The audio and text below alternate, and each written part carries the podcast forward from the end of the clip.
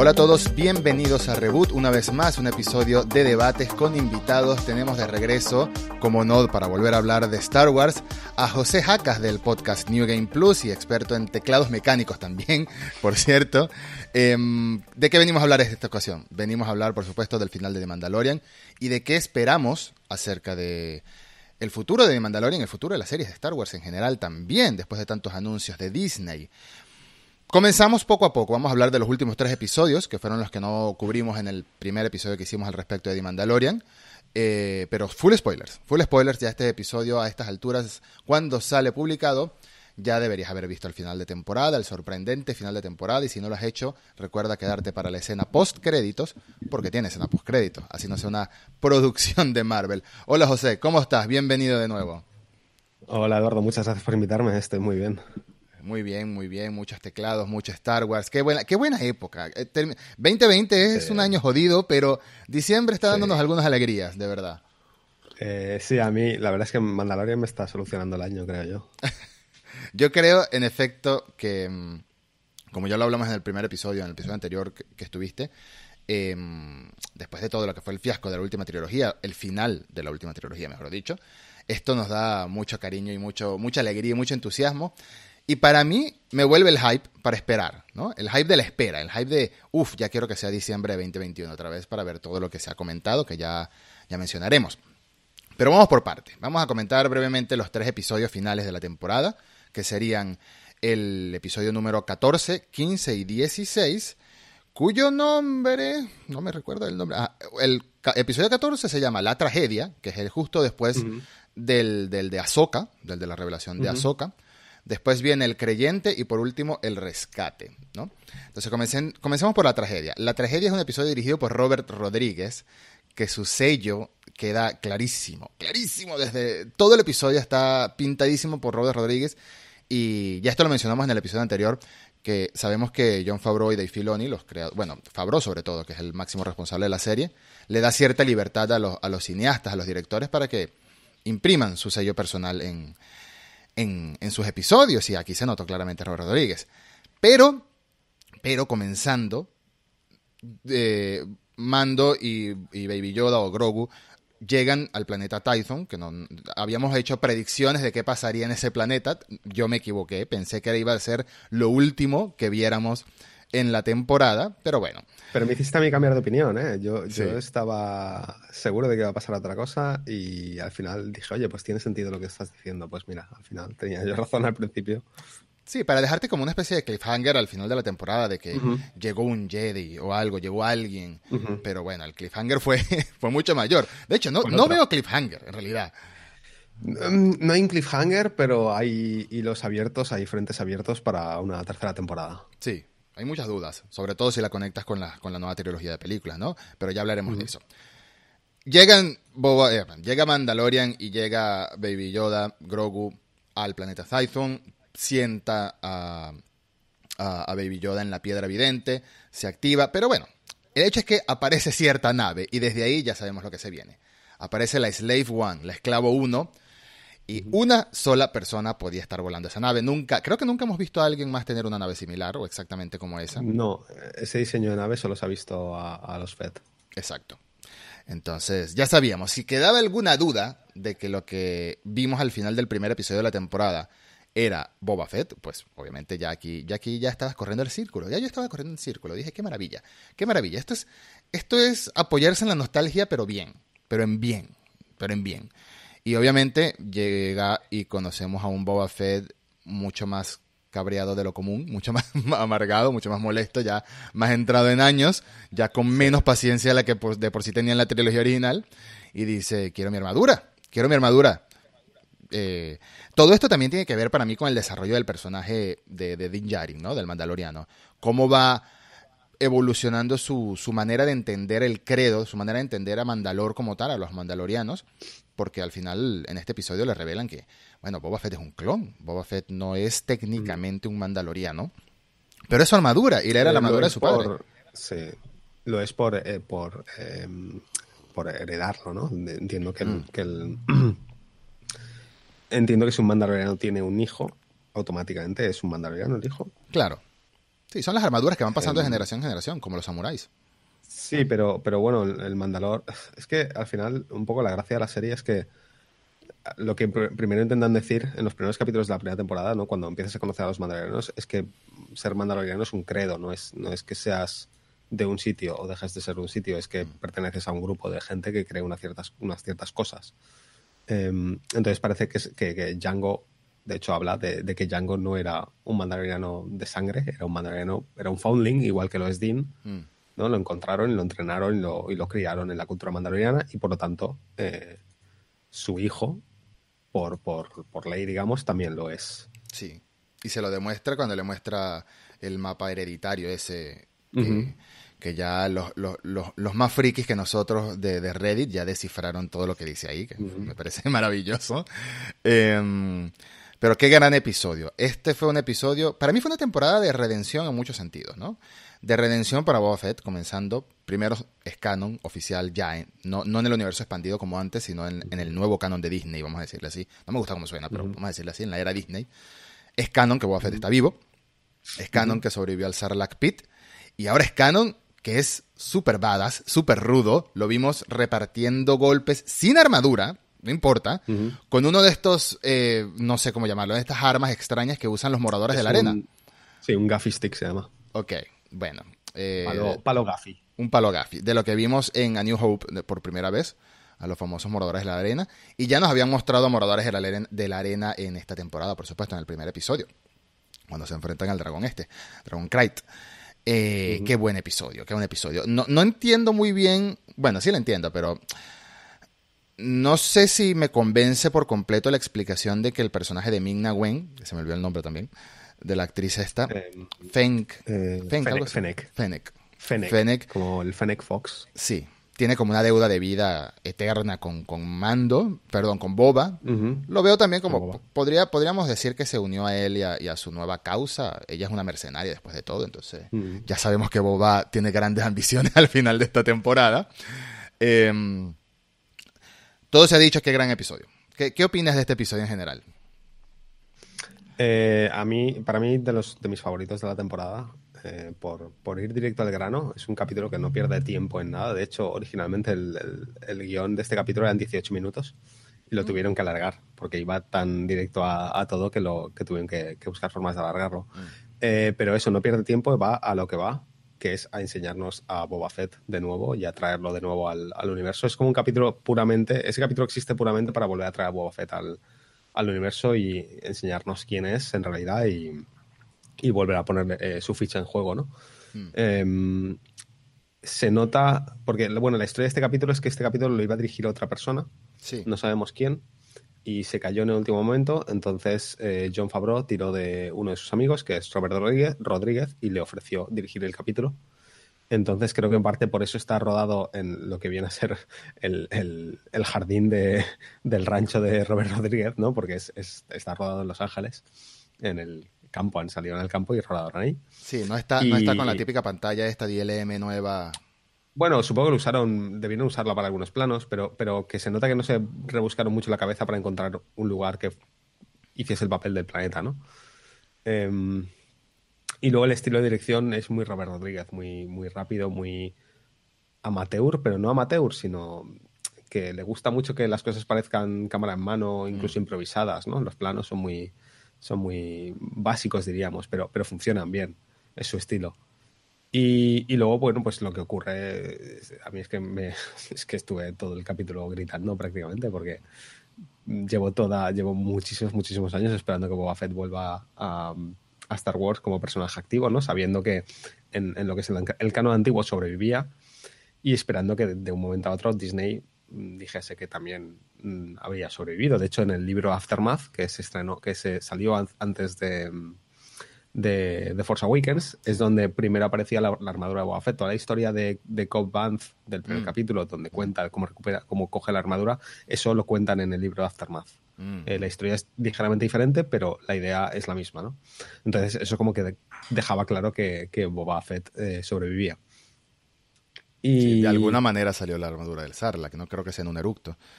Correcto. Eh, y luego la, otra cosa que me hace mucha gracia de este capítulo es el, título, ¿no? La tragedia, mm. Que funciona en por lo menos dos niveles diferentes. Em, por un lado, la tragedia clara ¿no? de los Dark Troopers llevándose a, a Grogu. Y la segunda tragedia que es Dean perdiendo su nave. Sí, sí, sí. Em, y esto de los nombres con doble sentido funciona en casi todos los capítulos, de, en varios de los capítulos de la temporada. Mm. Los, los nombres del capítulo tienen varios sentidos. Sí. Y es, es algo que a mí me, me gusta bastante de la serie. Pero bueno, eh, volviendo al capítulo, es que tampoco hay mucho que decir, porque tampoco es que haya. No ocurre nada súper revelador, que al final es lo que me gusta del capítulo, ¿no? Que va a lo que va, a ver a Boba Fett luchar, recuperar su armadura y enseñarnos que, que sigue siendo el puto amo. Y enseñarnos por Eh, qué era el, el, cazarrecomp- el mercenario, el cazarrecompensas preferido de Vader, ¿no? Efectivamente. Efectivamente. O sea, era el mejor Es algo por que, algo. claro, que le hemos visto pelear más en, en ese capítulo que en, que las otras tres películas de Star Wars. Sí, Em, entonces, aquí es como Boba Fett desatado, primero sin armadura y luego con media armadura. Mm. Y, y es que demuestra incluso el Imperio le tiene miedo. El, el momento final en el que utiliza los, los cohetes de la rodilla Mm, mm. y los troopers dicen, bueno, vale, ya nos vamos, nos vamos.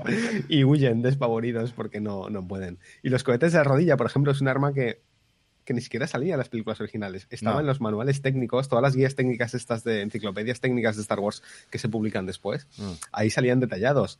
Eh, una vez más, volviendo al punto de, de, de Filoni y Favreau siendo muy, muy nerds de Star Wars, conociéndose todos los detallitos y utilizando un montón de detalles antiguos que ni siquiera eran puramente realmente canon o no estaban utilizados en las películas, pero resucitándolos y trayéndolos al canon actual. Claro. Eh, me encantó el capítulo. Es, es buenísimo, es buenísimo porque es, es lo, que, lo que decíamos. Durante mucho tiempo se asumió que Boba Fett se hizo famoso a nivel de cultura, de fandom, ¿no? Por su armadura. Y efectivamente. Que no, es, no es mentira. Efectivamente. es verdad. Efectivamente. Pero la gente que intentaba justificar un poco más, todos nosotros que intentábamos justificar un poco más, la frase que usábamos era, bueno, por algo era el mercenario, el recompensa predilecto de Vader, el, el, el, el, que mejor le trabajaba, el que atrapó a Han Solo. Mm. Para empezar por ahí, ¿no? Ya Han Solo tenía cierta fama para el Imperio Contraataca. Por cierto, estoy un poco trasnochado porque anoche me vi a New Hope y la mitad del Imperio Contraataca, porque estoy muy hipeado todavía. Eh, que me lo pidió mi mujer. Y por cierto, me dijo, Ay, vamos a ver la vieja otra vez. Buenísimo. Yo, mira, es Navidad, mejor. No, bien, bien, que mejor bien. que eso. Eh, ahora pudimos ver en acción a este tipo lo que lo hizo famoso, ¿no? Lo que lo hizo de verdad famoso. Y me parece que la interpretación física de Temora Morrison fue fantástica. Además de la, sí. de, la, de, la, de la barriguita que tiene, ya es entradita en años, que la, la, armadura le queda así como apretadita. Me, me encantó. Sí, pero si te fijas en, en, los, en los, siguientes capítulos, eh, esto salió en Reddit mucho, ¿no? Porque nos reíamos, en plan, Boba Fett está gordo. Eh, pero parece que es una cuestión más de vestuario mm. que que otra cosa, porque luego ya en el siguiente capítulo, que sale con la armadura un poco mejor colocada y mm. lo que sería su nuevo uniforme, se le, se le ve más esbelto. De hecho, Temuera Morrison no está gordo, es un, lo que pasa es que es un tío grande, es un tío... Sí, sí. Es un señor, o sea, es corpulento, tiene mucha, mucha masa muscular y está muy fuerte. Entonces es corpulento, pero no está gordo. Sí. Pero yo creo que un poco entrando en el canon, ¿no? Si, si, el, si, Boba Fett llega a la nave y se pone la armadura rápidamente encima de las ropas que llevaba ya, que era una túnica mm. muy gruesa y muy, muy gorda y tal, pues parecía que le hacía mucha pancha. Pero, pero luego en el siguiente capítulo ves que no, que, que es, queda mucho más estilizado y, y, parece más el Boba Fett de siempre, más mayor, obviamente, más corpulento, pero, pero no, no, no descompensado, ¿no? Pero tiene mucha presencia, tiene mucha presencia. La, la, sí, de por sí final... la armadura mandaloriana da presencia. Pero sí, Boba Fett sí, tiene pero, mucha presencia. Claro, es que el, el, el, ves el casco, ¿no? El casco con, con, todo el daño de batalla de los, de los años que, Ah. que ha pasado. Eh, y mira que la armadura de Boba Fett realmente es mucho más sencilla que la de, que la de Dean. Sí. Eh, no tiene tantas piezas, pero es reconocible instantáneamente. Y, y es, tiene eso, tiene muchísima presencia. Sí, el, el, pequeño rangefinder aquí, la antenita que le dicen, bueno, el Sí. rangefinder, eh, todo que por, lo usa tanto volando la nave como para lanzar el cohete desde su espalda. Es todo icónico y me parece que, bueno, Sí. como te digo, la presencia física de Temora Morrison, la actuación, porque aquí estoy seguro que sabemos que, que Pedro Pascal no hace escenas de acción cuando son de, de, de armas, usan, usan a dos actores que son uno experto en combate físico y otro experto en lo que es por, el porte de armas, que eso lo vimos en Disney Gallery en la primera temporada de- del documental este de Mandalorian. Y me da mucha risa, me hace mucha gracia que el, el- el actor que usan para lo de las armas es el típico tejano que habla como vaquero, que se, se nota que toda la vida tenía un revólver en la mano, ¿no? ¿Pero sabes quién es? No, no sé quién es. Es el nieto de John Wayne. Mm, bueno, imagínate tú. Imagínate tú. ¿Qué, qué más, ¿Qué más experto en ser vaquero eso. que eso? Claro. Eh, bueno, pero en cambio, Temura Morrison, en este episodio, me dio a entender por el cuerpo y por, el- por Sí, la sí que corpulencia que era él, que era él. Sí, sí. Y cómo se mueve, cómo dispara, cómo cambia de posición las manos, la rodilla. el- el- Claro, pero piensa espectacular. que Temuera Morrison eh, ha estado entrenado en artes de, de lucha haka, ¿no? De Sí. neozelandesas. Sí, sí, sí. Eh, de hecho, la elección de, de arma para Boba Fett sin rifle, el, palo Gaffy, no es accidental. Mm. Es porque es un arma muy parecida a un arma maori. Entonces, la razón por la que el combate, o sea, el combate también es porque está entrenado en, ese- en esa, en esa lucha. Entonces no hacía falta usar un especialista porque él sabe pelear, Sí. eh, sabe moverse y tiene experiencia. Entonces, claro, yo sí que me creo que durante todo el rodaje de Boba Fett, él fuese quien estaba en la armadura. Y además, en dado caso, le da, le da su estilo característico, ¿no? Le da un estilo característico Mm. y lo ves moverse y ya lo reconoces, que eso es muy importante. Fue un episodio lleno de acción, fue un episodio que me gustó mucho. Este, no entiendo muy bien la, la panza biomecánica de, de Fene, pero bueno, es Star Wars, todas estas cosas tiene- pueden pasar. Sí, tampoco creo que haga falta explicarla más. Eh, No, estaba no. muy herida, mal herida, y, y Boba Fett, ya sea por conocimientos técnicos o por dinero, eh, le ayudó a recuperarse y le, le hicieron un injerto eh, cibernético. Pues bueno, lo suficiente para que siga viva, ¿no? Que es lo importante. ¿Por qué cuando camina Boba Fett suenan espuelas? Porque sí, porque, Porque lleva, no, no, lleva espuelas. lleva espuelas en las botas. Es parte de. A ver, eso habría que preguntárselo a los diseñadores de producción del Imperio Contraataca, Sí. porque es donde es donde salió el sonido de espuelas por primera vez. Sí, pero, Entonces, pero es mítico pues, también. Es mítico. Sí, sí, es mítico. De hecho, con la primera temporada, cuando, cuando en el capítulo de Fennec, cuando Fennec muere, al final del capítulo aparecen, aparecen unas botas y se escuchan unas espuelas y es donde la primera, la, la gente ya empezó a, a imaginarse que no, que Boba Fett volvía, por, puramente por el sonido de las espuelas. Claro, es, inconfundible. Eh, lo último que voy a decir sobre este episodio para pasar al siguiente de una vez, que el, el siguiente tiene mucho, mucho análisis también, es que creo que creo que he dado a entender o creo que se, se conoce que yo soy un pequeño eh, enfermito con las figuritas de acción, creo que se nota. Este, me, me- cuando destruyen la Razor Crest, cuando destruyen la nave de- del mando, lo primero que me vino a la mente fue que Hasbro acababa de anunciar una versión de 350 dólares en crowdfunding, o sea que eso está pago, este, de la nave en un tamaño grandote. Y bueno, ya automáticamente es vintage, porque ya la nave no existe. Así que ya me imagino a todos los que la compraron como no puede ser la nave que acabo de comprar, pero bueno, en fin. Siguiente episodio, eh, el creyente. Bueno, nos hemos olvidado de comentar una cosa y Dime, es dime. lo de ah, bueno, el los- secuestro. La primera vez que vemos, la primera vez que vemos a los Dark Troopers en acción, Mm, que no los vemos mucho tampoco, pero lo suficiente. mm, mm. Y, y aunque no los vemos luchar, solo esa escena con la música, el, el look que tienen y demás, eh, son como, se les ve como muy amenazantes, ¿no? Dan, Sí. dan bastante miedo.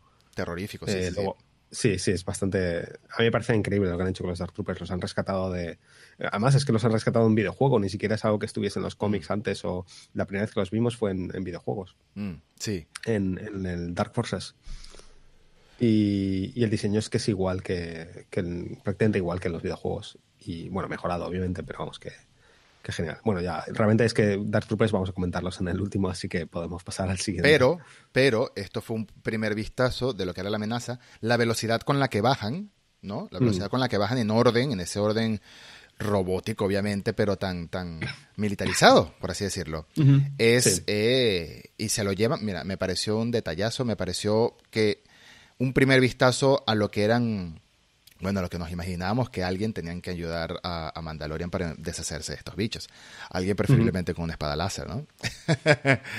Sí, es un poco un plan de, de- Claro, cuando los ves, y eso que no los llegas a ver en acción, ¿no? Pero empiezas a ver que, que, el- que las.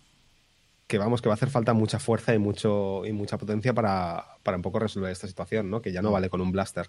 Mm. Porque a los Dark Troopers no tiene pinta que con un solo blaster te los puedas cargar. Exactamente. Así que, que sí, que ya. Bueno, a ver, habíamos visto a Ahsoka ya, ya de por sí, entonces mm, creo que mucha gente se imaginó que Ahsoka estaría en, la- en- en el, final de temporada. Mm. Y de hecho no ha sido así, pero bueno.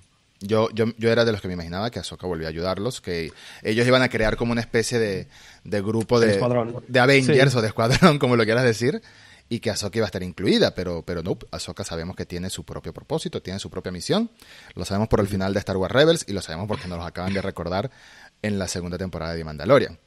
Siguiente capítulo, El Creyente. El Creyente, que para mí es el capítulo más importante en cuanto al desarrollo de personaje de, de Din Djarin, porque nos demuestra que, así al grano, desde un principio el, personaje del actor del, y comediante Bill Burr, que es Mayfield, nos está diciendo a nosotros, se lo, se lo, dice a él, pero nos está diciendo a nosotros, a la audiencia, que Mando está dudando, Mando está dudando de todo, Mando está dudando de lo que lo caracteriza a él más, que es su credo y la importancia que le da su credo.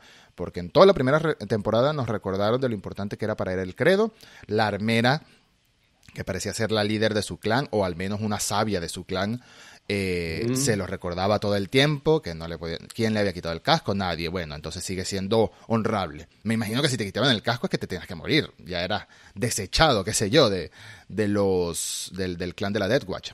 que en ese momento no sabíamos que era el clan de la Death Watch. Em, aquí vemos que, que Mando es una suma de cosas para mí.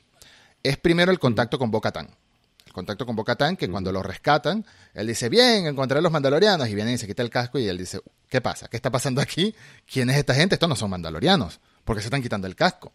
Y Bocatán le dice, ¿qué te pasa? O sea, yo soy la heredera al fucking trono de Mandalor, ¿quién más mandaloriana que yo? Y yo me puedo quitar el casco. Tú, tú lo que pasa es que tú eres de una secta de extremistas locos religiosos. Entonces ya empieza la duda a clavársele él. Luego el contacto con Boba Fett, por supuesto, empieza la duda que no necesariamente tienen que ser criados bajo este credo tan estricto. Bueno, ¿qué más razón para eh, dejar de lado sus creencias, dejar de lado su extremismo, su, su manera, su, su, ideología como tal, que rescatar al niño? Tener, lo, hace, lo hace todo por rescatar al niño, lo hace todo por rescatar a Grogu. Y en este episodio nos lo demuestra primero poniéndose una armadura de Stormtrooper, que debe haber sido la deshonra absoluta para, para, para otro de su clan y segundo, cuando se quita el casco y toda esa escena que fue gloriosa, la escena eh, de los tres sentados en la mesa, el actor este de Doom, se me olvidó el nombre, este, de la película de Doom. Imagínate tú, lo recuerdo por la película de Doom. Pero es un actor ¿De la película de Doom? Sí. Eh, ¿Qué hace en Doom? Este? ¿Es el que hace del científico, puede ser? No, no, no, no, no me acuerdo. Yo vi la película de Doom hace mucho tiempo y es de esas películas que intento olvidarlas, porque no, no es que me hayan gustado mucho. Pero sé que sale en la película de Doom. En fin. Eh, tenemos un episodio muy bueno. Tenemos una parte de persecución. No me acuerdo quién dirigió este episodio, tampoco.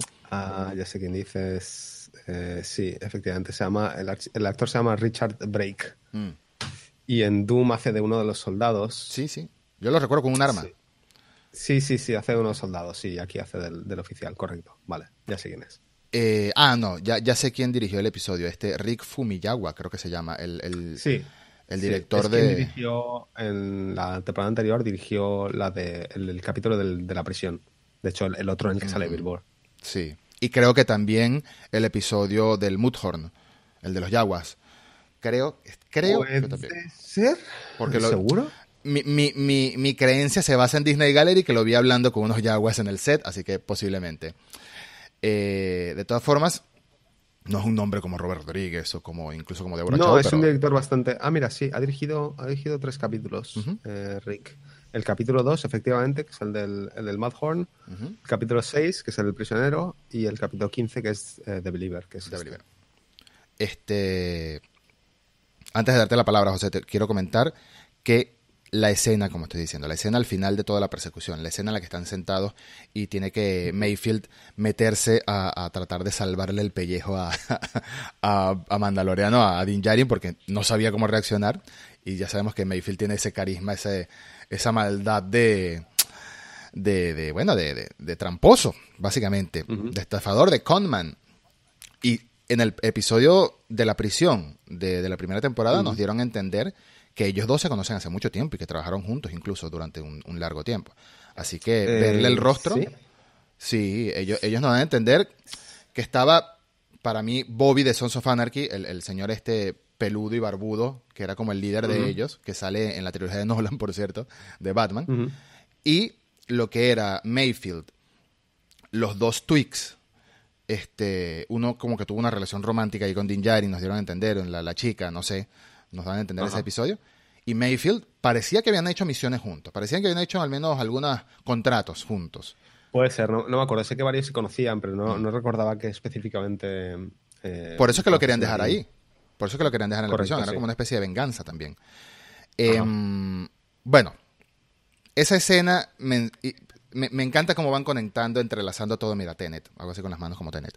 Me encanta cómo van entrelazando todo el lore de, de, muchos productos. Y aquí fue apoyarse en el lore del juego Star Wars Battlefront 2, el más reciente, por supuesto.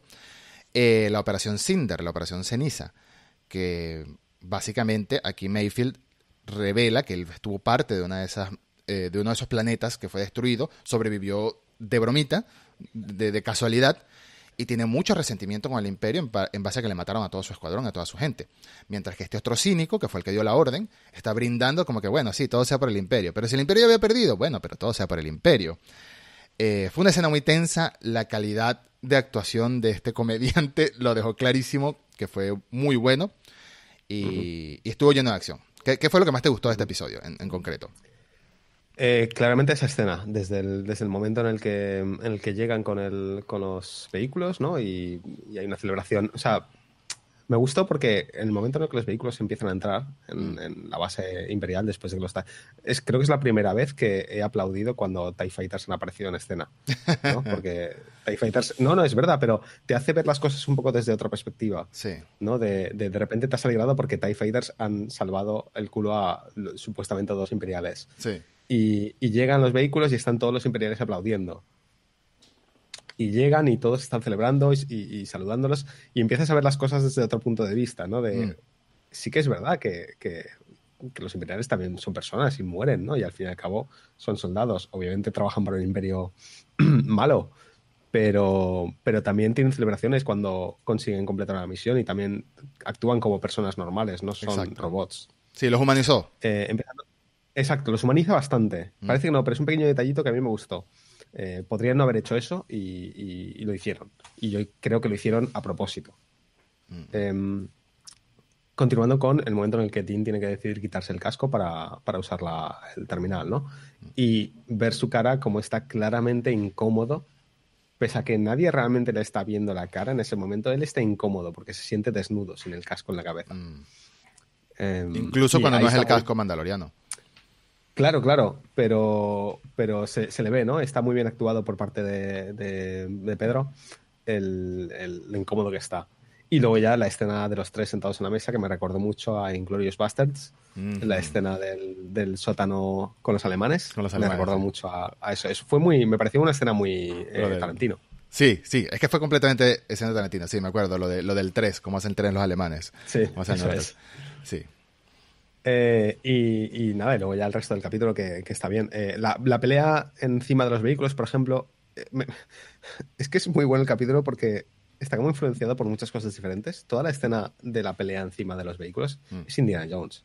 Mm. ¿Sabes? Dean solo contra un montón de enemigos pegándose a puñetazos prácticamente. Uno a uno. Indiana Jones completamente en, una selva, ¿no? encima de un vehículo, una persecución y tal. Es completamente Indiana Jones. Es, un capítulo muy bueno porque te hace sentir muchas emociones de aventura de, una película de aventuras antigua. Mm. Eh, me, me gustó mucho por eso. Pero sí, claramente, desde luego, la mejor escena es eh, la de la mesa. Ya no solo por, por lo bien actuada que está, sino por el, el, background que te da, la información que te da, sobre, sobre Mayfield, lo que hacía antes y, quién es y por qué está ahí. Y, un poco el ver la tensión de, Dean que fue sin su casco. Es, es, curioso porque lo ves con casco, Dean con casco sabe salirse de casi cualquier situación. Mm. Le quitas el casco y en esa escena parecía completamente inútil. Sí, no sabía qué una persona no sabía qué hacer, es, era como un novato en ese momento, no, mm. no sabría resolver esa situación y es, es como que todo su poder reside en llevar el casco. Mm. Em, sin él se siente desnudo, no es él y no sabe cómo actuar. Sí. muy, no sé, me, parece muy bien escrito ese, todo esa escena. Estoy completamente de acuerdo, sobre todo porque ya lo habíamos visto luchar eh, llevando la armadura de Stormtrooper, sin su armadura de Mandaloriano, y estaba, en una ocasión se le nota como que estaba recibiendo disparos como si llevara el Beskar encima, y luego dice, ups, claro. ¿verdad que esto no? ¿Verdad que esto no? Eso también pasa, va con otra armadura, él se, nota que lleva una armadura, se siente que lleva una armadura, pero se cree que aún lleva el Beskar. Entonces, él normalmente cuando lleva el Beskar que le disparen con un blaster le da igual, pero aquí es como, uy, espera, que aquí sí, que hacen daño. tiene memoria muscular, básicamente. reacciona al disparo, bueno, le pongo el hombro, o sea, le pongo la hombrera, ¿qué importa? Y ups, aquí no, aquí no que el Beskar demostró su resistencia en el último episodio, por cierto, ya vamos para eso. Y ya no solo en el último episodio, me, gusta que en esta temporada han hecho mucho hincapié en, que veamos el poder del Beskar, ¿no? El, mm. poder de, la armadura mandaloriana, el, realmente la, ya no la fuerza, sino la, resistencia que les da y el por qué son personas que van por la vida sin miedo, porque son casi indestructibles. Sí, sí, sí, em, exactamente hay, pequeños, pequeños planos, pequeñas escenas en, varios capítulos donde te van dando detallitos de, o te van mostrando ¿no? lo, poderoso que es tener una armadura de Beskar y por qué realmente es uno de los metales más preciados en el, en el universo. Y cómo hicieron los mandalorianos para enfrentarse a los Jedi en guerra, ¿no? Porque ante un sable láser ya sabemos que el Beskar, sobre todo el Beskar puro, resiste. Entonces lo que nos quedamos de este episodio es em, una gran evolución para el personaje, dejarnos claro que el personaje está dispuesto a hacer lo que sea, incluso ir en contra de sus creencias para, para salvar a, Grogu. Eh, una escena buenísima, tensa, que nos da mucho más desarrollo también del universo de Star Wars como tal. Se siguen conectando cositas, se siguen conectando la historia de los juegos. La operación Cinderesa, como dije, eh, forma parte de, la historia, que es cortita la campaña de Star Wars Battlefront 2, el juego. Sí, no la he jugado, así que un día de estos tengo que, tengo que jugarla por fin. Juégala, es cortita, son 5 o 6 horas, algo así la campaña y el multijugador, bueno, no lo tienes que jugar. Afortunadamente es campaña en solitario, a diferencia del primer Battlefront. Em, también nos quedamos con escenas de aventura y que nos quedamos, para mí, con dos detallitos muy importantes relacionados a Boba Fett. Primero, que pimpeó su armadura, que la, pintó, la, la arregló, la puso bonita. Esa es otra excusa de Disney para vendernos más merchandise, por supuesto. Nos pueden vender al Boba con la armadura recién recuperada eh, la panchita y, toda dañada y luego el boba repintado. A mí me regalaban este año el casco de Boba Fett que ha salido de Black Series, ah. el de escala, escala 1-1, que viene pues con el daño de batalla. Y claro, ahora me imagino que dentro de poco saldrá el casco sin, sin, sin daño. Por, supuesto. Bueno, yo, yo ayer fui este, a, mi dealer de, figuras y, estaba esperando ver el casco, pero no lo tienen, ya está agotadísimo. Tenían solo el de Master Réplicas que es la marca de props profesional, que no lo venden, pero si lo vendieran me imagino que cuesta un ojo de la cara, porque eso es un prop eh, oficial. sería, es que salió con, el Black Series, que es el que tengo yo, salió otro aparte, mm. que no recuerdo si es de Master Réplicas, juraría que es oficial de Disney. de hecho lo tengo aquí abierto en la web. Pero ese cuesta 399 dólares. Mm. Eh, cuesta tres veces más. Ah, no, lo hace EFX, perdón, EFX, que es el que hacía, los que hacían también em, el casco de Trooper que tengo. Lo que pasa es que el de Trooper era más barato. Claro. Claro, sí, Black Series, Black Series es una línea muy bonita, de verdad, sobre todo en cuanto a réplicas de en 1-1. Tienen réplicas de los sables de luz, de Doku, de todos. Em, y lo último que me quedo de este episodio, para pasar ya al temporada final, que es el, momento cumbre del episodio, este, lo último que me quedo es haber visto un vistazo interno a la Slave One, cómo rota todo cuando va despegando. Eso no lo hemos visto, porque parecía incómoda esa nave. Y, es una de las cosas que más ilusión me hizo, fue ver por dentro la nave, ah. más allá del, del, del cockpit, y, ver, ver, el detalle de la pared, cómo va rotando la nave a medida que va, que va rotando, ¿no? Porque una de las dudas que tienes con, con esa nave es cómo funciona por dentro cuando despega en una posición y se pone en otra. Sí, el diseño está genial visualmente, pero ¿cómo hace la gente si va adentro, no? Efectivamente. Se, voltea todo.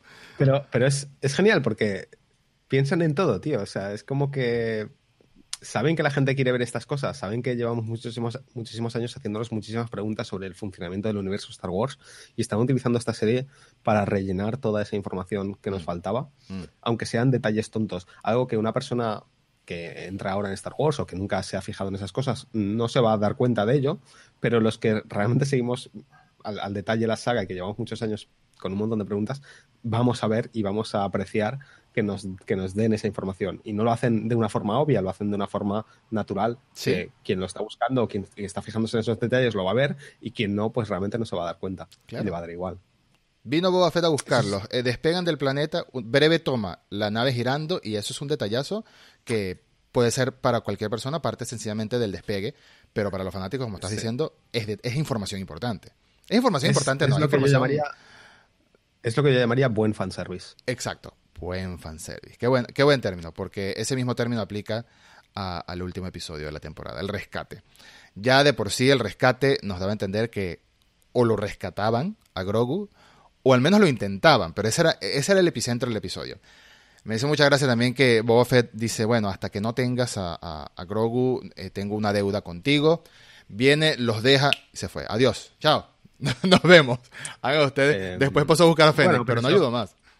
Hay, hay, una, hay varias razones por, por, las que se va realmente. Por una, no se puede quedar cuando están las, los láseres de la, de la nave disparándoles, ¿no? Sí, y un montón de TIE em, Fighters. Pero no, es, Claro, pero realmente él sigue, digamos que sigue siendo parte de la misión hasta que la misión se complete. Sí. Y luego hay una última, una última razón y es que el, por razones de guion, me imagino, eh, y porque queda guay, hicieron que el asalto principal, no sé si te fijaste, eran eh, cuatro mujeres. Cuatro mujeres. Eh, em, yendo a, asaltar la nave y Dean por su otro lado haciendo su, lo suyo. Y, entiendo que querían un poco dar esa imagen, ¿no? Mm. Y era importante que Boba Fett no estuviese en, ese grupo. Sí, tienes toda la razón. Que me pareció que, está muy bien hecho. O sea, me di cuenta como a mitad de capítulo, anda, son cuatro días, que da igual. O sea, no, no es que sea importante eso, pero pero está bien verlo, ¿no? Y, son, además son cuatro personajes femeninos que, que están muy bien, molan mucho, son muy, son muy, eh, em, ¿cómo decirlo? Están muy bien escritos y, son muy potentes y son, rudas. buenos personajes. Sí. Exacto. No, de hecho, cada, cada uno es un personaje completamente distinto. Mm. Eh, eh, mientras que, mm, que Bocatán, ¿sabes? Es, es, una militar, una soldado. una líder. Muy, táctica, muy una, una líder eh, esta Cara es muy bruta, muy, ¿sabes? Muy fuerza bruta, sí. Fuerza bruta completa. Y luego tienes a Fennec, que es mucho más como una pícara, ¿no? De, de intentar ir por detrás siempre, con, a la distancia. Cada, cada personaje tiene su, tiene su, su rollo. Sí, y estoy completamente de em, acuerdo. Hay mucha gente, eh, incluso reconociendo lo buena que es Avengers Endgame como evento cinematográfico, como película y como todo, como conclusión de más de 10 años de historia hay mucha gente que considera la escena de todas las chicas juntas de repente, de la nada, en medio de un campo de batalla, como un poco forzado. Es, un buen guiño, es un buen tributo a todas estas personas. A mí me gusta mucho, o sea, yo entiendo, no, entiendo las quejas, porque me parece que quejarse eso es una tontería. Totalmente. Pero sí que, a diferencia de, en este capítulo, en, Avengers hacen te lo enseñan, ¿no? Te enseñan lo que están haciendo, te enseñan el plano donde todas se juntan mm. y están haciendo un salto femenino. Fantástico, genial pero es más obvio, te están enseñando sus cartas. Exacto. Aquí, aquí es natural. que realmente aquí es natural, tienes que darte cuenta de de repente dices, ah, no, que son cuatro tías, qué guay, ¿no? Que, bien pensado. Igual, que, em, igual que en The Voice, en la segunda temporada de The Voice hay una escena también que son tres mujeres luchando contra otra mujer y, todo se da para eso. Y los hombres... bueno, de hecho, aprovechan el aprovechan el, en esa escena aprovechan para hacer el guiño no el, gag de, de, girls get it done sí, lo dice. Sí sí. Pero bueno ahí, ahí están haciendo un chiste con esto no es, justamente estaban haciendo gracia. Pero en, en Mandalorian al final es ellos han decidido que esa escena iba a ser eso y lo hacen de una forma completamente natural sin estar señalando con el dedo mirad ahora van a luchar las chicas sí sí. Eh, que es un poco lo que hicieron en Avengers que lo, mismo me, me, pareció me encantó esa escena porque es un guiño además a, a A-Force pero mm. es verdad que es más obvia. Pero hubiese estado bien también que durara más, ¿no? La escena de Avengers. Pero bueno. Sí, esa, escena de Avengers a mí me pareció, de hecho, me pareció corta. Muy cortita. Pero, bueno, volviendo a Mandaloriano, fue un episodio de asalto, ¿no? Asalto. La, la, trampa que me parecía rarísimo que, que, si en el último, en el episodio anterior, en el creyente, vimos a, a Din Djarin repitiéndole las palabras a, a Moff Gideon que le dijo en la primera temporada, tienes algo que quiero, significa más para mí de lo que jamás vas a imaginar, etcétera. Algo que me salió en YouTube a cada rato el tráiler, todo el tiempo me salía la escena You have something I want, pero con la voz de, Moff Gideon. Em, que por cierto, a Giancarlo Espósito que lo contraten para ser de villano en lo que sea, siempre va a ser bien. siempre hace el mismo personaje también. Siempre hace el mismo personaje, sí. Es un poco, es un poco Matt Mikkelsen. Menos mal que Matt Mikkelsen se está liberando un poco de esa fama también aunque ahora lo contrataron para ser el villano de Animales Fantásticos. En fin, el hecho es que tenemos una misión de asalto, Moff Gideon se lo vio venir, dejó entrar la nave, pero porque bueno, quién sabe, pero él de una vez se va para que Grogu a defenderlo activan los Dark Troopers. Y ayer leí un tuit tuyo, del que vamos a hablar, porque me dejó muy claro. Yo digo, tiene toda la razón, José. Un tuit de José que decía, eh, aquí en la pantalla se ven nuestros twitters aquí arriba, por si acaso, si nos quieren seguir, síganos, bienvenido sea. Un tuit de José que decía algo como que En toda la trilogía de secuelas, episodios 7, 8 y 9, amenazaron, mencionaron a los famosos caballeros de Ren como que eran, wow, los mayores villanos. Y no salieron en The Force Awakens. Me imagino que la intención de J.J. Abrams era dejarlo como un misterio para el episodio 8 pero me pareció un desperdicio de, de, trama, un desperdicio de personajes.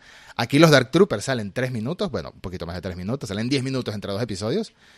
Y es que te asustan, te asustan sobre todo cuando ves que un Dark Trooper, el único que logró al principio escaparse de la trampa de, del ataque de, de, de, Din Djarin, de Bocatán y de todos ellos, el único que logró salir, agarra a Din Djarin, lo pone contra la pared y le empieza a pegar y le está clavando la cabeza en la pared. Si no es por el Beskar, que bueno, me imagino que el visor también debe ser de Beskar porque no se rompió.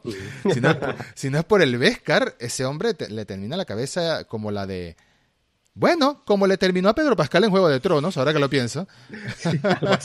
le termina la cabeza así. Este, Qué bien escritos están los Dark Troopers, qué amenazante, la música, los ojos. Mi, era, básicamente, eh, decía básicamente que en, los pocos minutos de metraje que hay de, los Dark Troopers en, todo Mandalorian, en, tres, dos capítulos de hecho, que los vemos, mm.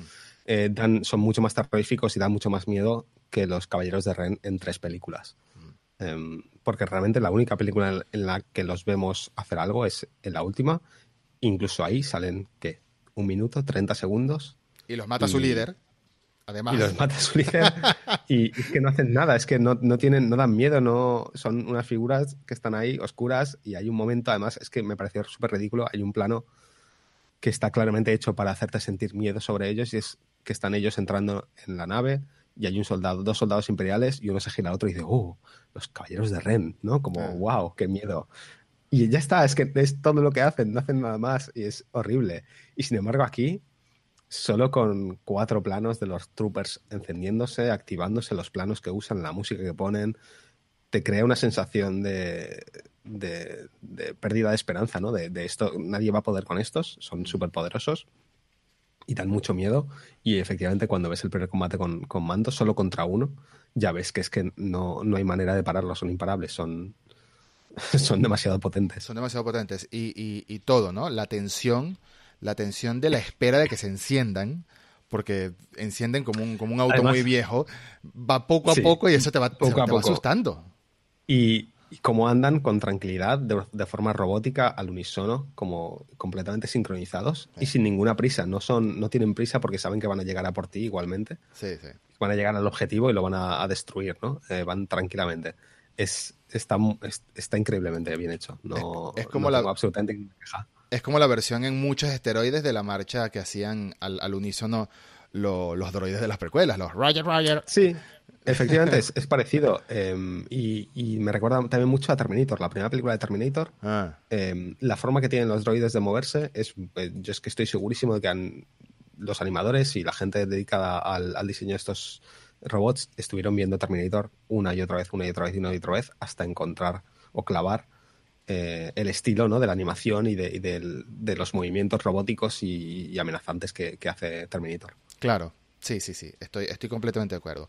Fue un muy buen episodio, nos, esa, toda esa batalla contra Din Djarin con todo su Beskar. Tú también comentabas en el episodio anterior que a Dean lo hemos visto evolucionar en dos temporadas como un videojuego que le van dando cositas preparándolo para el boss final. Bueno, este mini boss, que sería como el mini boss, ya lo dejó, lo dejó mal, lo dejó mal. Lo pudo derrotar, pero lo dejó mal y al final la pelea contra, contra Moff Gideon, sable láser contra lanza de Beskar, fue, fue espectacular visualmente, fue espectacular en, coreografía también. Ya Giancarlo Espósito había dicho en una entrevista que él había tenido una participación más física en esta película. Y ya eso te va a entender. Eh, bueno, este hombre tiene una leí, leí, que rompió eh, seis, cinco, seis, cinco, seis eh, sables. Los rompió haciendo la escena. Ah, imagínate. Peleando. Claro, porque, porque mm, a diferencia de. Bueno, hace, hace pelea contra el, contra el, el palo de Vescarro, pero también golpea la armadura de mando. Yo me imagino que en algunos de esos planos pegó, debió pegar la armadura tan fuerte que debió romper el, el, Dark Saber que estaban usando de rodaje. Me imagino, eh, a Pedro Pascal de lejos mirando, uy, menos mal que no soy yo. pero sí, sí que rompieron varios. Eh, y luego una cosa que me gustó mucho de esa pelea es que es rápida, acaba rápido, porque mm. en realidad Moff Gideon no es un espadachín, no es un Jedi, no es un Sith, no es un luchador como tal, tiene, tiene nociones de combate, sí, está entrenado un poco, pero no tiene tanta, tanta experiencia de combate como tiene, como tiene el Mandalorian. Por lo tanto, tiene todo el sentido de que acabase con él relativamente rápido. Claro, y la ventaja principal que tiene con el Darksaber es que es un sable de luz, pero un sable de luz contra una armadura de Beskar no, ¿sabes? No tiene muchísima ventaja no tiene mucha ventaja, por más que sea, eh, además es el sable de luz de los mandalorianos, así que yo creo que eso mismo tiene como, debe tener cierta filosofía de que no puede destruir el Beskar porque es destruir a su propia gente, ¿no? Es atacar a su propia gente. Debe haber algo de filosofía ahí. Em, lograron rescatarlo, lograron hacerse con Grogu, pero al final, bueno, todos los, todos los Dark Troopers que salieron disparados, pues no son seres vivientes, se regresaron a la nave y aquí llegamos al momento cumbre del episodio, al momento de buen fanservice, como dijo José hace algunos minutos. Al, momento que realmente es el título del episodio, al rescate. Al rescate, exactamente, el verdadero rescate. Eh, se ve en la ventana del, puente de mando del, destructor estelar, aunque no, no, creo que se llama, se llamaba como un destructor ligero, algo así, un light cruiser. Sí, un light cruiser. Un light cruiser. Se ve desde la ventana del puente de mando a un solo X-Wing llegar. Y bueno, obviamente todos sabíamos, pero quien no lo, quien no lo sospechaba, quien tuviera dudas, este, venimos toda la temporada viendo a dos X-Wings llegar en momentos claves a, Podría ser uno de ellos, podría ser quizás, pero no, obviamente que no lo era. Se Yo que, que dudé, ¿eh? yo no lo tenía muy claro. Es decir, yo grité cuando vi el X-Wing y tal, pero no estaba del todo seguro de que iba a ser quien, quien acabó siendo. Es decir, era en plan, ¿va a ser él? ¿No va a ser él? No puede ser, no tiene sentido. No, mi, cabeza en ese momento estaba procesando toda la información, estaba pensando en demasiadas cosas a la vez. Sí, sí. Y no es para menos, porque fue The Big Reveal, la gran revelación. ¿Quién podía acabar con este montón de Dark Troopers? Solamente un Jedi. Y el que llegó fue el papá de los Jedi. llegó con su sotana negra, ya cuando ves en blanco y negro en la pantalla primero, no sabes bien quién es, estás diciendo será o no será, luego lo enfocan a color, ves un sable de luz verde y dices, bueno, tiene que ser. Ves un guante negro, ah, obviamente que es él. Este, yo me imaginé que si iban a usar a Luke, iban a usar a, Sebastian Stan, al actor de, Falcon en The Winter Soldier, de, a, Bucky Barnes, por todos los memes y todas las fotos que incluso se ha tomado con Mark Hamill abrazándose. Yo dije, sí. pero no, para mí para mí hay una razón, no es que haya una razón, pero el hecho de que no hayan usado a Sebastian Stan para mí significa una cosa. Y ahora te explicaré. Pero volviendo a, lo de en qué momento sabes que es Luke Skywalker. En el momento eh, yo más que ver más que ver el guante, vi el, mango del sable. Claro. En un momento hay un plano donde se le ve el guante y se ve el mango del sable. Y cuando vi el mango del sable dije, es Luke, es él. Mm. Y aún así, como que hasta que no sale, se ve la cara, no te lo terminas de creer que es él. ¿no? Em, entonces sí, aparece obviamente, se quita la, se quita la, capucha y vemos a Luke Skywalker, pero no una actor haciendo Luke Skywalker, sino al Luke Skywalker que conocemos de, de Retorno del Jedi, a, Mark Hamill, em, recreado no lo sé cómo. Es decir, no sé si es...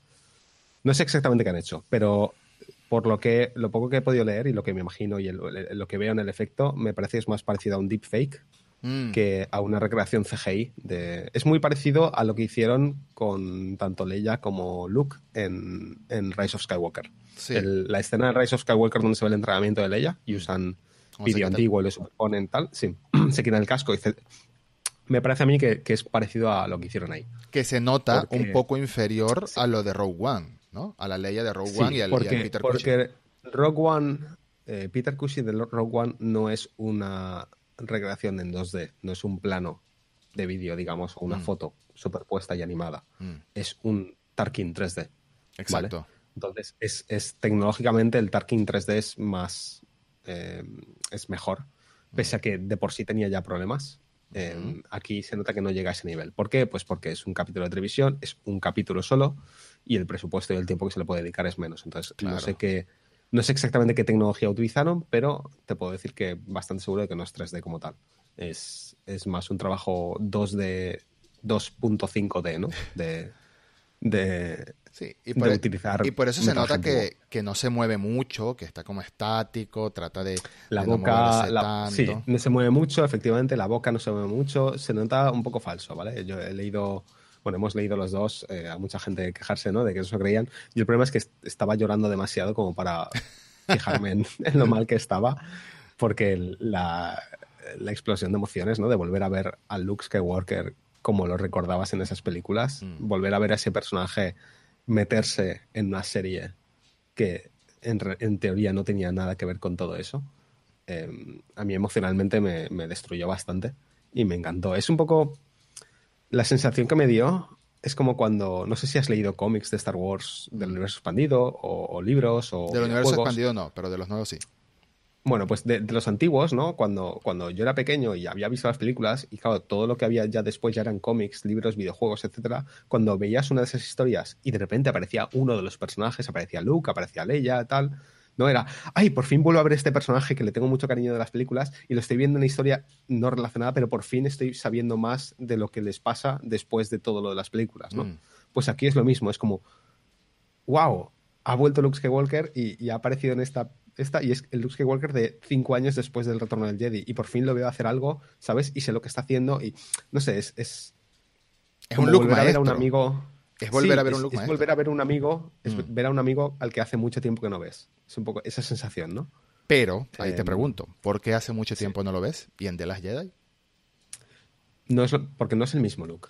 Mm. Y no, ojo, yo, yo, no tengo problema con las Jedi, a mí me gustan mucho las Jedi, pero admito que no es, no es el mismo look es un look 30 años más mayor, mm. con otra mentalidad, con otra filosofía, al que le pasan otras cosas que, ojo, también me gustó mucho ver. O sea, la sensación cuando yo vi a Luke en The Last Jedi fue muy parecida.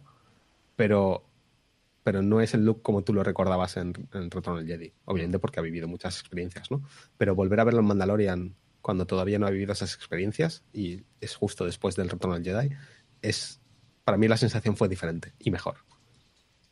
Sí, sí, tienes toda la razón. Y es lo mismo que siento yo. Es, es ver a un Luke cinco años con más experiencia y sabiduría que el retorno del Jedi, pero todavía con mucho por vivir, todavía con todo, obviamente las películas 7, 8 y 9 siguen siendo canon, así que todavía con toda la tragedia que le pasó al intentar fundar su nueva academia Jedi.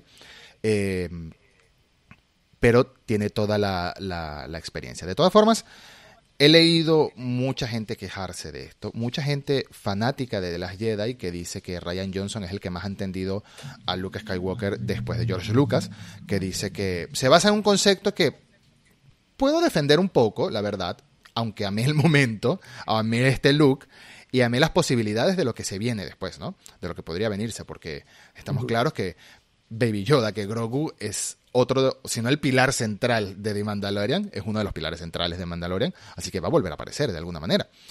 ¿Tú eh, crees?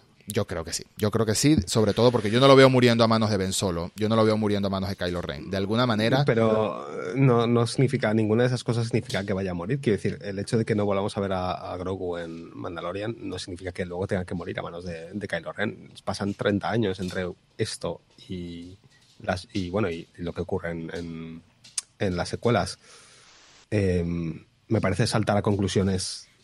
Decir que porque Luke se ha llevado a Grogu significa que va a morir. No, claro, claro. templo, ¿no?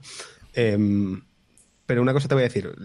Te he dicho antes que el hecho de que no haya usado a Sebastian Stan como Luke, mm. para mí significa una cosa. Y es que lo que significa para mí es que Luke no va a volver a aparecer en Mandalorian. Mm. ¿Por qué? Porque si solo para esta escena ya hemos visto los problemas que tiene la tecnología, y es una escena en la que él simplemente tenía que estar estático, hablando quieto, no veo usando a Luke, además de lo que habrá costado a nivel de tiempo y dinero, no veo a Luke siendo un personaje recurrente en esta serie. No, en esta serie es imposible. lo que no significa que, en otra, que en otra no. Sí, pero tampoco... Vale, pero en otra serie, si quieren que sea un personaje regular, que tenga más acción y haga más cosas, tendrían que tener a un actor como Luke, ya sea Sebastian Stan o quien sea. Sí. Pero este Luke, tal y como lo hemos visto en Mandalorian, en mi opinión no va a volver a aparecer. Es un cameo, mm. está muy bien, me ha encantado verlo, pero ya está, aquí acaba. Y, tiene... y, también te digo que creo que es aquí acaba la historia de Grogu. Es triste escucharlo, pero sí, es posible, es bastante posible. Em, te recuerdo que esta temporada se escribió sin saber, o sea, es decir, se escribió antes de que la gente viese un solo segundo de Mandalorian, el público. Esto mm. implica que es muy probable que escribiesen este arco de historia, la historia de Grogu, sin saber, bueno, de hecho lo, han admitido, que ellos no sabían el éxito que iba a tener Grogu. Mm, mm. Por lo tanto, escribieron un principio y un final para ese personaje, esa historieta, sin saber que la gente se iba a volver loca, absolutamente loca, por Grogu. Debieron haberlo Ahora. sospechado, porque ya con Baby, Baby Groot ya, ya había cierta pero- tendencia al fanatismo. Pero entiendo que al mismo tiempo no tienen por qué saberlo. Quiero decir, puede pasar un montón. De hecho, igual ni siquiera sabían si la serie iba a funcionar, ¿no? Claro. Ahora, puede ser que, que visto el éxito, pues hayan reculado y ahora en la temporada 3 hagan algo para que Grogu vuelva. Mm. Puede ser. Pero mm, no lo sé. Quiero pensar que la historia de Grogu se ha acabado, al menos de momento. Perdón. Em, puede que lo volvamos a ver. No me sorprendería que lo volviésemos a, a ver como un cameo de vez en cuando, ¿no? Va Dean a revisar qué tal está. Pero a Luke Pero- no lo creo. No, Luke yo no creo que lo vamos a ver. Y si lo volvemos a ver, volverá a ser algo parecido a esto. Un cameo rápido. Yo creo que tiene sentido que haya sido Luke el que fuera, por más allá de que haya querido ver a Luke. Sencillamente porque estamos ante un Luke que sabe que la Orden Jedi está muy, muy acabada, pero él ya es un Jedi, de hecho ya es un maestro Jedi. Vemos en las tres películas originales cómo él va pasando de aprendiz en la primera a caballero Jedi en la segunda, a maestro Jedi al final de la tercera, cuando ya trasciende la violencia, cuando suelta su sable de luz y dice no voy a matar a mi padre.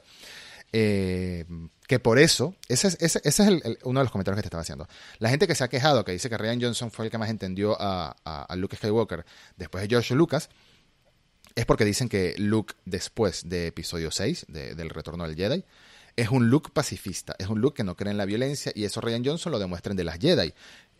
Luke se va en forma de, vamos a decirle, holograma realista de la fuerza, no lo sé cómo, cómo que va el término es el correcto, y sabiendo que va a morir, pero tiene dos propósitos para mí. Bueno, para mí no, tiene dos propósitos en ese momento.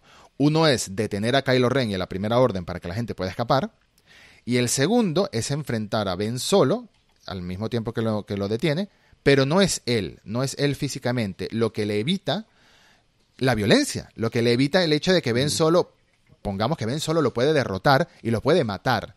Ya sería oscurecerle más el alma a Ben Solo, ¿no? A, a Kylo Ren. Porque mata a su padre, mata a su tío maestro, ¿qué más le queda? Ya es irrecuperable. Quizás él en el fondo creía, bueno, mató a su padre, tentado por el lado oscuro, tentado por Snoke, quizás tiene, tiene cierta posibilidad todavía de redención. Eh, y visto de esa manera tiene mucho sentido. Entonces, en cambio aquí dicen, en cambio aquí vemos a un look violento, un look haciendo la misma escena de Darth Vader en Rogue One en un pasillo, acabando a diestra y siniestra. Pero yo no lo veo así, sobre todo porque el- están haciendo el fanservice, pero son androides. Son androides, que Yo- sí. Yo no estoy, no estoy de acuerdo con esa, con esa conclusión o con esa observación. No, esas son quejas Eh, que estoy no leyendo, no es mía, por cierto. No es mía. Esas son quejas que estoy Ya, leyendo. ya, lo sé, lo sé. Pero que yo no veo un look violento. Yo veo un look que tiene que hace, hace lo que tiene que hacer para salvar a, a las personas importantes, eh, en este caso Grogu. Eh, y es simplemente pues despachar a un montón de droides que están amenazando a un posible estudiante suyo. Eh, además de que son androides, no son eh, personas. Por lo tanto, en Star Wars ya hemos visto que eh, eh, las reglas del universo dictan que la gente en general con los droides, o sea, los droides no los tratan como personas o animales, eh, ¿cómo se dice eso? Eh, con conciencia, ¿no? Sí. Son máquinas. Por lo tanto, dentro de la ética que, que maneja el universo. que maneja el universo, lo que hace Luke no es violencia. Mm. Que- pero que más sí. allá de eso, Dime. Aunque sí, a ver, es un acto violento, quiere decir, está, está manejando el No, sable. y- no, y lo que yo iba a decir pero- era que sí, que hay excepciones de androides que uno les toma mucho cariño y que veríamos morir sí, como bueno, claro, personaje. R2 y C3PO y, y todos esos droides que queremos, pero no dejan de ser droides, ¿no? Claro. Em, al mismo tiempo que Luke tenga una intención pacifista, Mm, no quita que se defendería en caso de ser atacado. De Claro. hecho, la, la gracia de los Jedi es esa, ¿no? Son pacifistas, pero si tú atacas a un Jedi, obviamente se va a defender. mm.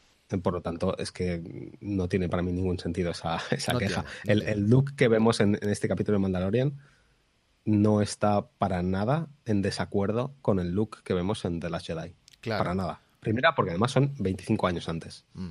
Y en 25 años es justamente en- durante todos esos años en los que Luke tiene la Academia Jedi y después de todo lo que pasa con, con Kylo, em, con Ben, es donde vemos a Luke cambiar.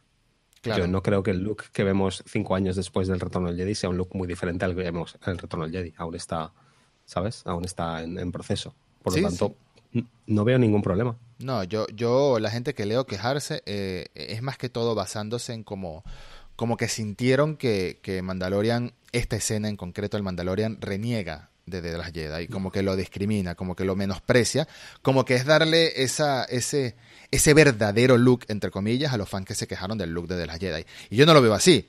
Que en cierto modo, que en cierto modo se puede ver así. O sea, hay- entiendo que hay gente que se lo toma de esa manera, pero yo no lo veo así. Yo lo veo como un look evolucionado sencillamente cinco años más de Retorno del Jedi y lo veo como la opción correcta a atender el llamado, porque sabemos que varios Jedi sobrevivieron a la Orden 66, sabemos que varios Jedi lo hicieron, pero ¿quién va a atender un llamado de rescate más? ¿Quién puede atender más a un llamado de rescate como lo que sería un maestro Jedi? Alguien que tuvo todo este desarrollo hasta, hasta una sabiduría similar o superior a la de Obi-Wan Kenobi en dado caso, ¿no? Ah, para el momento de esa... de- ya tiene ese estatus, ya tiene un estatus de maestro Jedi, ya tiene sabiduría, entrenó con Yoda. ¿Qué más? ¿Qué más que este personaje para rescatar a un usuario de la fuerza este, en peligro? De hecho, ni siquiera un usuario de la fuerza, a alguien que fue parte del templo Jedi y estuvo entrenado, siendo entrenado por varios años, porque eso lo revela Ahsoka, y, y bueno, no lo sé. Yo le veo todo el sentido del mundo y no, no, no entiendo las quejas. No lo veo que choque con The Last Jedi. Y sí lo veo como fanservice, pero es un buen fanservice. Es un buen fanservice como todo el fanservice que nos ha traído de Mandalorian. Para mí es eso. Para mí Ya, estoy ya en es un desacuerdo buen con las quejas. fanservice, es, es que es algo que tiene sentido en el universo, en que- lo que ocurriría en ese universo, ¿no? ¿Quién, Mm. quién va a estar recopilando, recuperando a Jedi del en el universo y rescatándolos y llevándolos a entrenar? Pues Luke, porque es quien está montando el- la Academia Jedi. Tiene todo el sentido de que, de que aparezca. Te diría que incluso que hubiese sido Ezra o que hubiese sido em, Cal, el de El Jedi Fallen Order, Fallen Order, sí. o, o, o Kyle Katarn, eso habría sido fanservice. Mm. Pero realmente la respuesta lógica de quién va a ser el Jedi que rescate a Grogu es Luke. Sí, sí. Y sobre todo porque Ezra sencillamente no puede ser. Chocaría con otra serie. Para mí Ezra es, obviamente, Ahsoka y, y Sabine, que son ya de la serie animada Star Wars Rebels. Eh, cuando termine la serie, que yo creo que José no la ha terminado de ver, pero cuando termine la serie, sin spoilers, es como que vamos a buscar a Ezra porque pasaron cosas. No vamos a decir por qué. Pasaron cosas. No, no voy a decir por qué, por José y por la audiencia, que por favor todos vayan a ver Star Wars Rebels, es buenísima. No, no importa si no ven Clone Wars incluso, solo la última temporada de Clone Wars. Eh, pero vayan a ver Rebels. Pasan cosas y están buscando a un Jedi que se llama Ezra, que es muy uno de los personajes principales de, de la serie. Entonces, Ahsoka ya sabemos que su misión en su propia serie va a ser buscar a Ezra. Buscar a Ezra y buscar a Thrawn. Entonces, chocaría si aparece Ezra aquí, chocaría. Ahora, sobre si regresa Grogu o no, después de esa súper emotiva despedida, que si no te rompió la aparición de Luke, te rompe por completo la despedida de, de Din Djarin y Grogu. Te rompe cuando lo carga, se lo acerca al casco, Grogu le toca el casco como, epa, vamos a vernos a los ojos, ¿no? O sea, vamos a, tenemos ese nivel de confianza ya. Ya sabíamos que, que Grogu había tenido la curiosidad, intentaba, agachaba la cabecita intentando ver cuando él tomaba o comía algo. Bueno, Din Djarin dice, mira, aquí, hasta, hasta aquí. O sea, mi, mi, pri- mi prioridad es él. Porque de hecho, incluso en, en cuanto a su credo, incluso la armera le había dicho, tú eres un clan de dos ahora. Eres tú y Grogu. Entonces, es su clan incluso. Viene, se quita el casco, se miran. Pedro Pascal hizo una actuación fantástica como en toda la serie. Antes te demostraba eh, emociones con un traje puesto, ahora te demuestra emociones con el rostro, pero muy limitadas, porque él no hace casi. Se le nubla la vista, se le pone como agüita, pero él no llora, o sea, no le salen lágrimas, que yo sepa. Se le llenan de lágrimas el ojo, pero hasta ahí.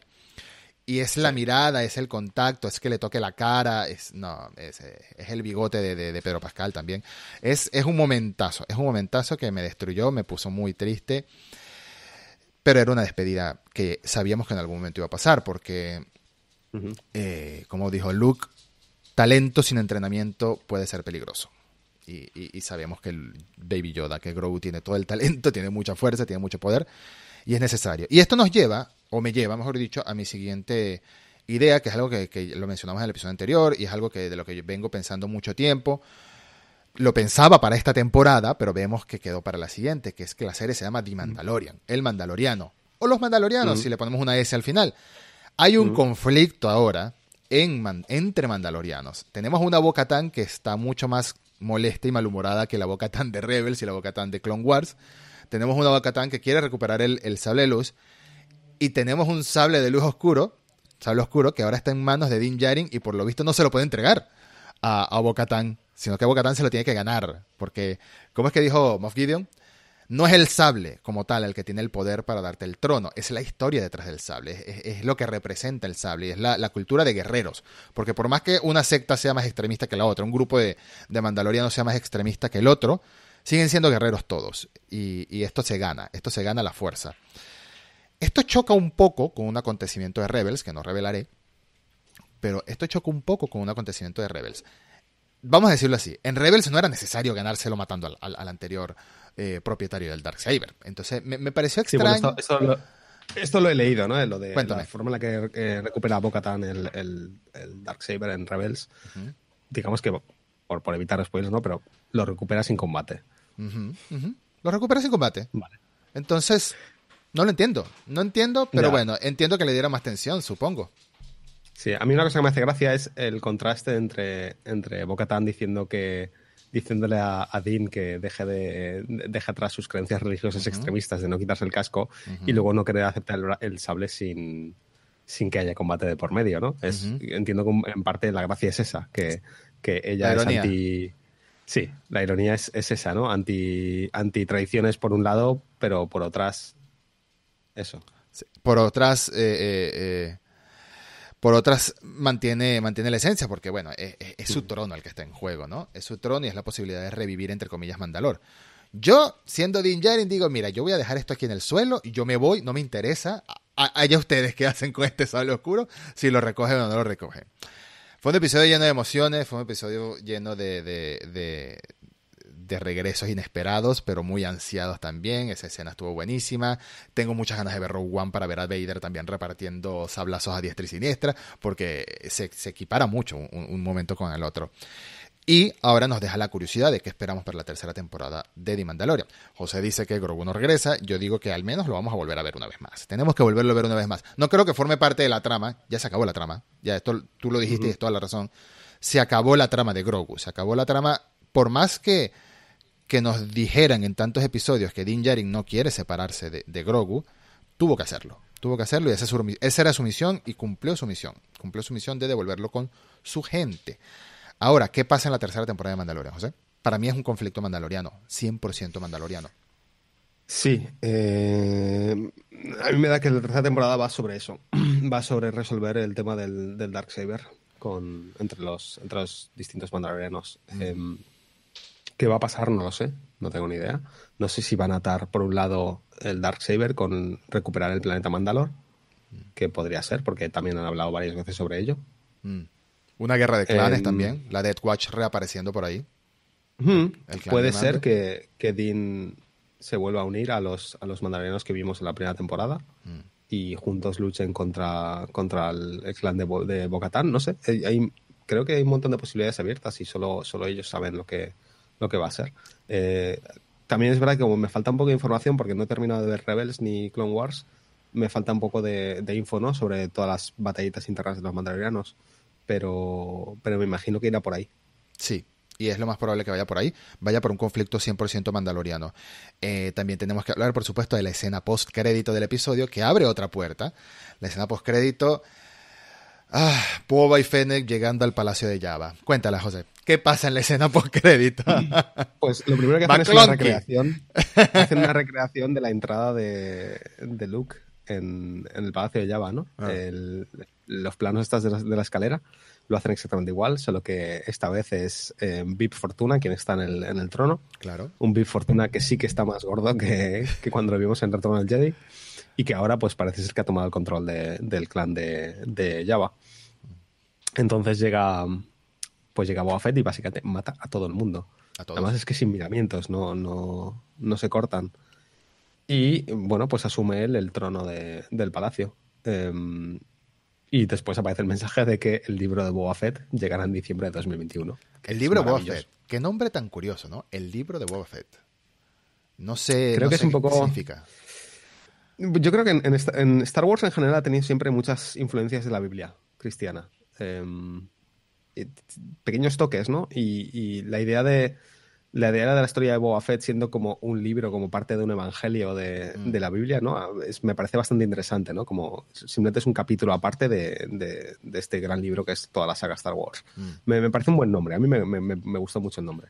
Sí, sí, está muy bueno porque te, te, despierta mucha curiosidad. Todavía no han dicho si va a ser una serie, un evento, como llamar. Bueno, a ver, eh, a ver, Oficialmente, claramente no han dicho nada todavía, pero insiders, eh, gente de la industria del cine que se supone que suele hablar de estos rumores y tal, el, otro día había un tuit de alguien que trabaja en, un, en una revista, está sobre cine, eh, que decía que sus fuentes le habían confirmado que, efectivamente Boba Fett es una serie aparte y que Mandaloriano temporada 3 es otra serie aparte, son dos series diferentes. Lo que no sabemos es si, si Boba Fett efectivamente es una serie de una sola temporada Exacto. o una miniserie o si es algo que van a hacer funcionar a largo plazo. Mm. Em, sospecho que va a ser más una, sola temporada, una, historia, una sola historia. Como la de Obi-Wan. Sí, parecido a la de Obi-Wan, efectivamente. Aunque la de Obi-Wan realmente la pueden alargar todo lo que les dé la gana. Mm. Pero, pero yo creo que Boba Fett lo tienen pensado como un libro, como una historia de una sola temporada y para contarnos qué, qué pasa con Boba Fett después del retorno del Jedi de hecho, me imagino que veremos flashbacks de cómo salió, cómo recuperó. Seguramente. Cómo recuperó, bueno, cómo salió del Sarlacc y veremos qué hace y a dónde llega. Seguramente. creo que ya. Y con eso, y con eso yo sospecho que la mayoría de fans de Boba Fett nos vamos a quedar tranquilos. Sí, sí. Bueno, ya, ya, estamos tranquilos con esta temporada. Sí, bueno, satisfecho. Yo me quedaré satisfecho cuando, cuando vea la serie ¿no? y, nos cuenten de principio a fin qué hace después de, todo lo del retorno del Jedi. Mm. Pero la toma final, la toma final de Boba sentado en el trono, poniendo la ermita aquí, y Fennec tomándose un trago, uno de, sus, de los reposabrazos del trono, te, te deja, te deja emocionadísimo, te deja emocionadísimo. De verdad que sí. Sí, es que los últimos, todos los últimos 20 minutos de, ese capítulo, incluida la escena, eh, la escena final, eh, la escena post créditos, es que no te deja descansar. Eh, de hecho, empieza a pensar que fue demasiado, demasiadas cosas de golpe. Puede ser. Mm, porque incluso el detalle de hacer aparecer a R2. Por ejemplo, cuando estás con, todo el, éxtasis ¿no? De, ver a Luke y de, y de, ver a Dean separarse de Grogu mm. y de repente aparece R2 y ya te terminan de romper completamente. Ah. Y luego después de todo eso eh, ves a Boba Fett en el palacio de Java. Es como que demasiadas, demasiadas cosas a la vez. Eh, me parece interesante a nivel general de la serie que la primera temporada la primera temporada nos contentó a todos, como que, bueno, empieza otra vez Star Wars a, reencaminarse después de Rise of Skywalker, esto sí, eh, pero al mismo tiempo nos tenía alegres como, esto es una historia original que nos habla de nuevo de una galaxia muy grande, que pueden pasar cosas, esta gente ni siquiera sabe quiénes son los Jedi, la armera le dice a, a Mando que en el pasado los mandalorianos lucharon contra unos hechiceros llamados Jedi y Mando no tiene ni idea de quiénes son. Wow, sí, por fin, una historia lejas, lejana. Y ahora al final de la segunda temporada nos volvieron a traer todo, todo, todo, todo lo que habían dejado de lado. Pero no se siente mal, no se siente mal. No sé si está bien al 100%, si eso lo sabremos en el futuro, porque por más que me duela la idea de no volver a ver a Grogu, yo creo que no deberíamos volver a ver a Luke. Al que no, no sé si a Grogu, pero a Luke no deberíamos volver a ver. Eh, y en el futuro, quién sabe, quién sabe si experimenten con una miniserie de Luke intentando reclutar Padawans, buscando, buscando acólitos por ahí, buscando eh, sensibles a la fuerza, haciendo de Qui-Gon Jinn, como cuando Qui-Gon encuentra a Anakin. Este, podría ser, ahí sí podrían usar a Sebastian Stan. Hay 25 años de periodo temporal que puede aprovecharse antes de las secuelas. Eh, ¿Será sucumbir a lo que pedían muchos fans? Sí, en parte sí, pero en parte está ese espacio ahí eh, de tiempo que se puede aprovechar. ¿Y quién mejor para hacerlo que Filoni, honestamente? Em, de todas formas, también digo que yo creo que la tercera temporada podría ser la última para Mandalorian, porque su propósito principal en la serie era contar la historia de eh, qué pasa con Grogu y ahora que Grogu sale de la fórmula, pues no queda mucho por resolver. Quizás una o dos temporadas más mientras se establece Mandalor de nuevo como un planeta, posiblemente, se establece Mandalor, se recupera la gloria de Mandalor, etcétera. Pero hay muchas posibilidades ahorita y hay mucho contenido por venir. Tenemos Rangers of the New Republic, que posiblemente sea la serie de Cara Dune, eso se dice, pero extrañamente no lo mencionaron. No sé si es porque tienen tiempo eh, medio en proceso de cancelar a, la actriz de Cara Dune, no lo sé. Extrañamente no la taguearon como si taguean a Rosario Dawson en, en, la serie de Ahsoka.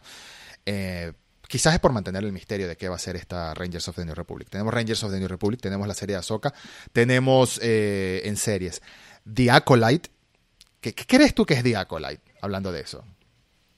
Eh, tenía relación con la antigua república, ¿no? Con eh, la antigua república o la, o la, o la alta república, una de las dos, no me acuerdo. Eh, pero básicamente sospecho que será algo sobre el inicio de los Sith mm. o sobre... Mm, va a estar centrado centra en los Sith, casi seguro. Sí, los colores, el sable, da a entender eso. Sí, eh, había gente que teorizaba que tenga que ver con Darth Plagueis. Eh, no lo sé, no lo sé, no lo sé. No, intento no teorizar mucho sobre, sobre eso, prefiero esperar a que me, a que me sorprendan. Mm. Eh, lo mismo con Rangers of the New Republic, que creo que es la de las series que han anunciado la que más me interesa. Mm. Porque es la que más misterio me, me... O sea, quiero decir, ¿quiénes son los Rangers de la Nueva República, no? ¿Qué hacen? ¿Qué hacen? Que no, no, sé, no sabemos nada sobre ellos. Eh. Entonces es lo que más me interesa saber. Eh, además, me gustaría una serie sobre un escuadrón militar de, de la Nueva República me, me parece algo muy interesante y me, me, gustaría verlo. Sí, sí, sí, sí. Del mismo modo que me llama mucho la atención The Bad Batch, la nueva serie animada, me tiene sí. encantadísimo. Sí, y eso que yo no he visto los capítulos de Clone Wars de, de Bad Batch, así mm. que los veré para ver quiénes son. Pero también te, tiene pinta de que va a estar muy bien. Además sale Fennec la mm. serie. Sí. Y luego lo que sí que me tiene muy intrigado y tengo muchas ganas de, de ver algo sobre la película de Rogue Squadron. Ah, la película dirigida por Patty Jenkins. Eh, Correcto.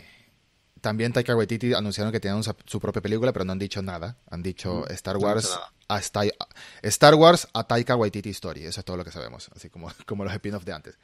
Es curioso cómo cambiaron los planes. Es curioso cómo cambiaron los planes y todo tiene que ver con The Mandalorian y todo tiene que ver con Favreau. Favreau es un impulsador de franquicias.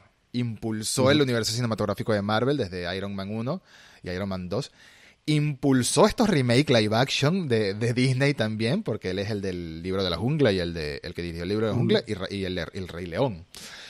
Eh, películas que no necesariamente nos gustan a muchos, o nos dan igual, no las vemos, o sí las vemos quizás, pero el hecho es que han hecho mucho dinero de todas formas, da igual, han hecho mucho dinero.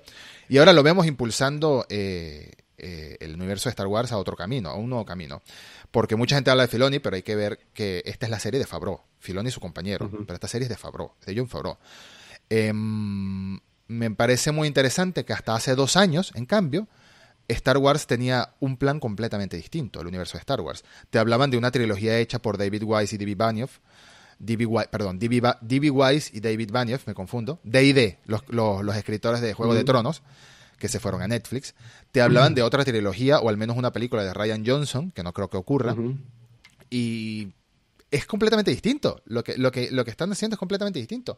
Cambiaron por completo los planes de, de Star Wars y la, la, columna vertebral es de Mandalorian. El recibimiento que ha tenido de Mandalorian eh, eh, y para mí también, por supuesto, la nueva estrategia de Disney, que esto ya lo hablé en otro episodio con otro invitado, la nueva estrategia de Disney que está muy centrada en Disney Plus, como para ponerte el contenido el contenido paso a paso en Disney Plus y en el cine eventos, eventos específicos, ¿no?